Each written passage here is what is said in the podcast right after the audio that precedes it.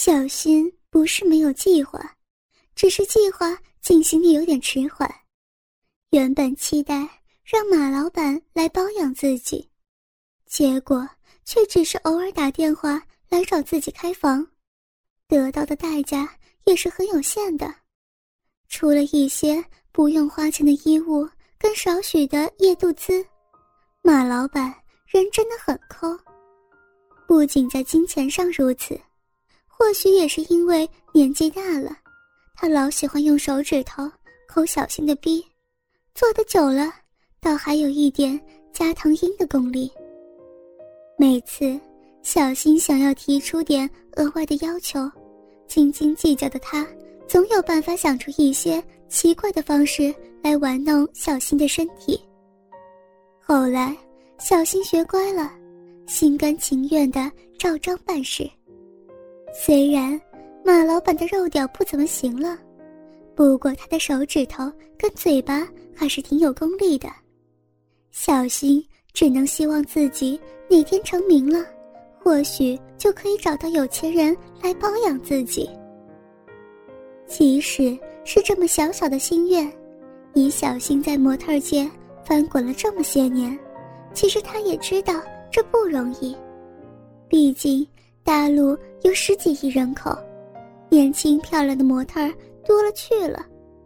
小新虽然觉得自己长得还不错，不过光是胸前三十四 C 的乳房，还真的就没什么竞争力。想要整形丰胸吗？舍不得花钱，又怕痛，或者是手术失败，小新真的感觉十分苦恼。结婚。再看看吧。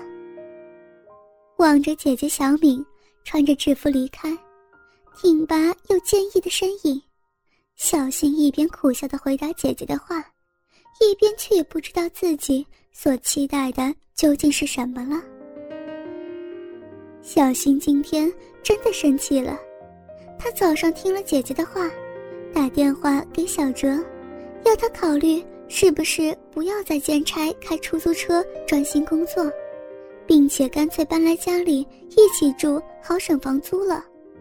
没有想到小哲竟然跟小新发火，说他瞧不起自己，还说他一个堂堂男子汉，怎么可能搬到女朋友的家里寄人篱下？生气的小哲竟然还第一次跟自己挂了电话。小新真的是委屈极了，打电话给王坤，这才发现王坤去其他地方接一个 case，想要打电话给马老板，只是没想到是马老板的老婆接的，他还被老板娘用言语给羞辱了一番。小新这才想起马老板叫他没事不要打电话给他，平常有需要。都是马老板打给小新的。哼，这个妻管严、软脚虾。小新心里腹诽着，可是他知道自己其实没有勇气拒绝马老板的，毕竟他算是自己榜上的客户里面年纪不会太大、身价也比较高的。自己除了每次从他那儿拿衣物跟金钱之外，正职拍照工作赚到的才是最多的。算了，小新决定先睡一下补补眠，然后晚上去舞厅发泄一下情绪。臭小哲，我今天就要穿的美美的，让每个男人都来欣赏我的身材。小新知道小哲最会吃醋，每次只要有别的男人瞄着小新，他就会火冒三丈。所以每次跟他出门，他都不准小新穿得太露。想到这儿，小新有点得意。哼，怎么样？你还吃醋？可是我跟王坤还有马老板，早就不知道做了多少次了。让你戴绿帽，气死你！小新嘟着嘴，心里堵着气，念叨着。到了晚上，小哲下班了，可能是经过。一天气消了，知道自己理亏，开着计程车来跟小新赔罪，没想到刚停好车，还没进门，就看到小新走出家门。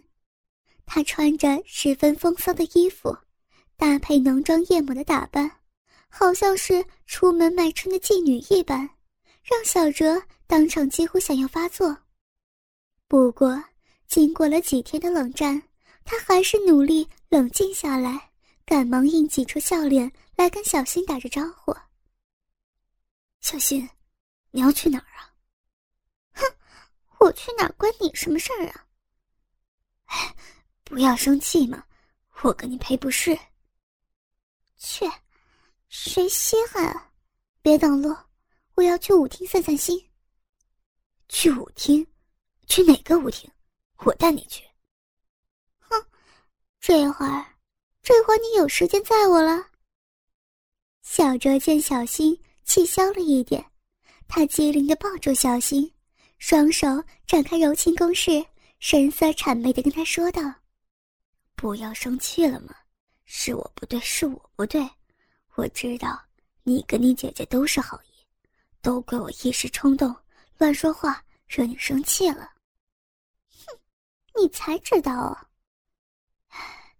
那行，你去舞厅穿这样会不会？哼，你管我，我偏要穿这样，怎么样？你还在不在我呀？自知理亏的小哲。无奈只能载着小新去舞厅，他却不知道，就是因为跟小哲赌气，后来小新当天在舞厅跳舞，因为穿得太暴露，引起色狼男人的注意，之后被四个小混混趁机灌酒，迷迷糊糊的带走，在一家酒店的房间里就这样被轮奸强暴了，这让小哲跟小新姐妹的生活。从此产生变量，走上了一条截然不同的道路。姐，快点来救我！姐，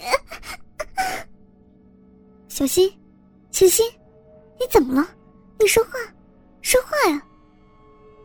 你妹妹现在在我们手里，你要是想救她，就不要报警，带一万块现金。来金花酒店赎人。喂，你们可不要乱来，我马上就到。正在家里休息的小敏，回家没有见到小新，本来不以为意的，没想到突然接到小新打来的求救电话。那些人说他在精品店偷了名贵的名牌包，被店员发现，不仅不肯认错，还将名牌包。丢弃在洗手间的马桶水箱里，还呛声说他姐姐是警察。店家不甘心遭受损失，所以要联络他私下和解。男人威胁小敏说：“要不然就直接报警了。”听了电话，芳心大乱的小敏，她立刻拿起家里仅有的钱，冲进了金华酒店。小敏。被等在柜台的一个男人带到八楼一个房间里。一进门，他就看见小新衣衫不整，翘着屁股，全身被捆绑，趴跪在靠窗的情趣椅上。小新被蒙住眼睛，正用他娇嫩的小嘴帮旁边一个男人口交。另一个男人则是挺着肉屌，在他屁股沟中来回滑动。不要，拜托你们放了小新。少啰嗦，钱带来了吗？这里是一千八百七十块钱，你们先放了我妹妹，剩下的我过几天再赔给你们。